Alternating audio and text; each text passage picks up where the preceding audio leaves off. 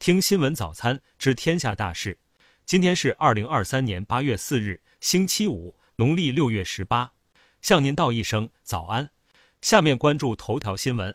八月六日，某知名组合演唱会将在陕西西安奥林匹克体育中心举办。网传消息称，该体育场场外疑似安装了顶部带有尖刺的金属围板，引起网友热议。八月二日，西安奥体中心的工作人员表示，这一消息属实。奥体中心外场确实安装了带刺的防爆墙，目的是保障演唱会的顺利进行。也有部分原因是防止黄牛或其他外来人员通过非正规途径进入场内。下面关注国内新闻。二零二三年八月三日十一时四十七分，我国在酒泉卫星发射中心使用长征四号丙运载火箭，成功将风云三号六星发射升空，卫星顺利进入预定轨道，发射任务获得圆满成功。八月三日，中国气象局召开新闻发布会。国家气象中心副主任贾小龙在会上介绍说，七月全国共发布预警信息六点八八万条，同比增加百分之一点零二。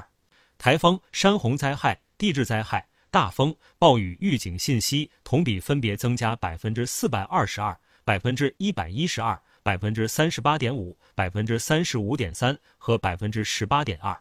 山洪灾害、地质灾害。大风、暴雨预警信息均为二零一七年至二零二二年同期发布数量最高值。八月三日，记者从水利部获悉，自七月二十八日台风杜苏芮北上影响海河流域，引发强降雨以来，水利部海河流域委员会同流域各地联合调度运用流域大型水库防洪骨干工程，提前预泄腾库，全力迎风御洪。期间最大拦洪二十一点四亿立方米。防洪减灾效益充分发挥。二零零二年二月一日，上海日晖东路某号门口一出租车驾驶员死于驾驶室内，身上有大量血迹。受限于当时技术条件，案件未有决定性突破。三日上午，上海市公安局召开新闻发布会，会上通报了依托新型现代警务机制，持续加强物证新技术与侦查研判的融合应用。二一年后，两名犯罪嫌疑人全部落网。八月二日，江苏徐州，女子马某男驾车与四辆电动两轮车发生碰撞，造成五人受伤，其中一人死亡，其余四人无生命危险。目前，马某男已被警方控制，初步排除酒驾、毒驾嫌疑。近日，据记者从云南省普洱边境管理支队了解到，截至七月底，该支队今年已查获毒品案件八十三起，抓获犯罪嫌疑人一百七十三人，已连续十一年缴毒破蹲。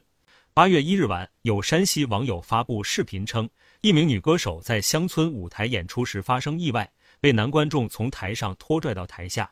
随后，该歌手在评论区现身，称已报警。三日，辖区派出所工作人员告诉记者，事发当晚，警方已介入处理此事。八月一日，江苏镇江某小区一辆四轮电动代步车发生火灾，消防已将火扑灭。消防了解到，车主从三层家中拉了一根电线，对楼下的车充电，导致电动车着火，所幸未造成人员伤亡。下面关注国际新闻，在二零二四年美国总统大选的竞争日渐升温之际，美国前总统特朗普第三次遭到刑事诉讼。据报道，当地时间八月一日，美国司法部对特朗普提起诉讼，指控其涉嫌推翻二零二零年大选结果。当地时间八月二日，俄罗斯袭击了乌克兰多瑙河的主要内陆港口伊兹密尔，导致其暂停运转。据报道，俄军无人机的袭击引起伊兹梅尔港大火，这不仅摧毁了港口的大型建筑，导致粮食从被毁坏的桶仓中溢出。准备抵达该港口装载乌克兰粮食的数十艘国际船只也被迫停止行动。当地时间八月二日，美国方面宣布撤出部分驻尼日尔大使馆工作人员。尼日尔军事政变领导人同日表示，拒绝在移交权力方面做任何让步。外媒刊文指出，这可能将导致尼日尔局势进一步升级，并加剧武装冲突风险。当地时间八月二日，国际移民组织警告称，在短短一百多天里，苏丹冲突已迫使近四百万人逃离家园。当地时间八月二日，阿根廷外交部发表声明，强烈反对英国在南大西洋的马尔维纳斯群岛区域举行军事演习。近期，新加坡长期执政的人民行动党内部爆发一连串政治丑闻，使该党面临巨大压力。八月二日，新加坡总理李显龙首次就党内丑闻向国会发表讲话，称人民行动党因此受到打击，但未来将对政府官员不当行为采取零容忍态度。结婚十八年后，加拿大总理特鲁多的婚姻最终宣告破裂。当地时间八月二日，特鲁多个人与加拿大总理办公室陆续发表声明，宣布特鲁多与妻子正式分居。美国编剧工会八月一日表示，好莱坞罢工的编剧和主要电影公司已同意将在八月四日举行谈判，这是自今年五月编剧因要求涨薪并开始罢工以来的首次谈判。下面关注社会民生新闻，网传李立群杭州看病半月花费二十万一事引起热议。八月二日，杭州萧山区卫健局发布情况说明称，患者李某某在一家提供高端服务的民营医院入院治疗，住院费用总计两万余元。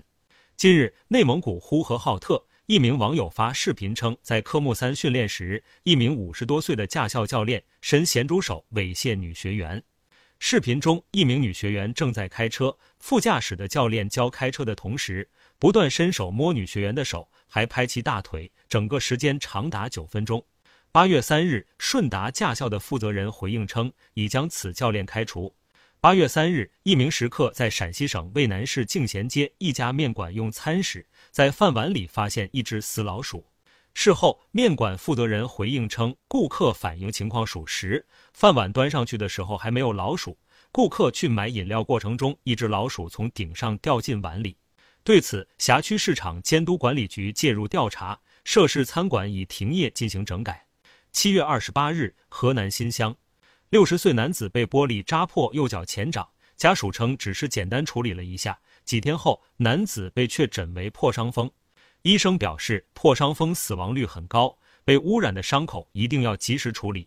下面关注文化体育新闻。北京时间八月二日深夜，意大利传奇门将布冯宣布退役。结束了自己长达三十年的职业生涯。作为史上最佳门将之一，布冯是第一位赢得意大利足球先生的门将，也曾创纪录的十二次被评选为意甲年度最佳门将。北京时间八月三日，据报道，马刺球员德文特·格拉汉姆因为酒驾而被 NBA 官方禁赛两场。八月三日，有韩国媒体报道，金智秀与演员安普贤正在恋爱中。